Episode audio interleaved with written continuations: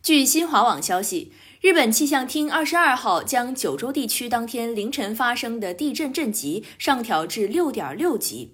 据日本媒体报道，目前地震已造成十余人受伤。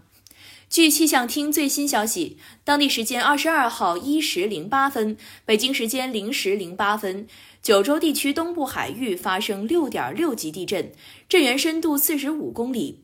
大分县和宫崎县观测到五强的地震震度，这是该海域时隔二十五年再次发生震级六点五级以上、震度五强的地震。据气象厅当天早些时候发布的消息，此次地震震级为六点四级，地震造成多地发生墙壁倒塌、停水断电情况。目前，震源附近地区余震不断。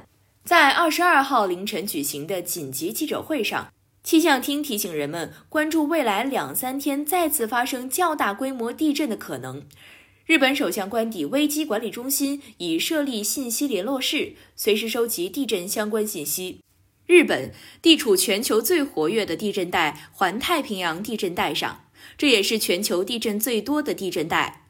日本气象厅设定的地震震度共十个等级，由弱到强分别为零至四级、五弱。五强、六弱、六强和七级。感谢收听羊城晚报广东头条，我是主播于彤颖。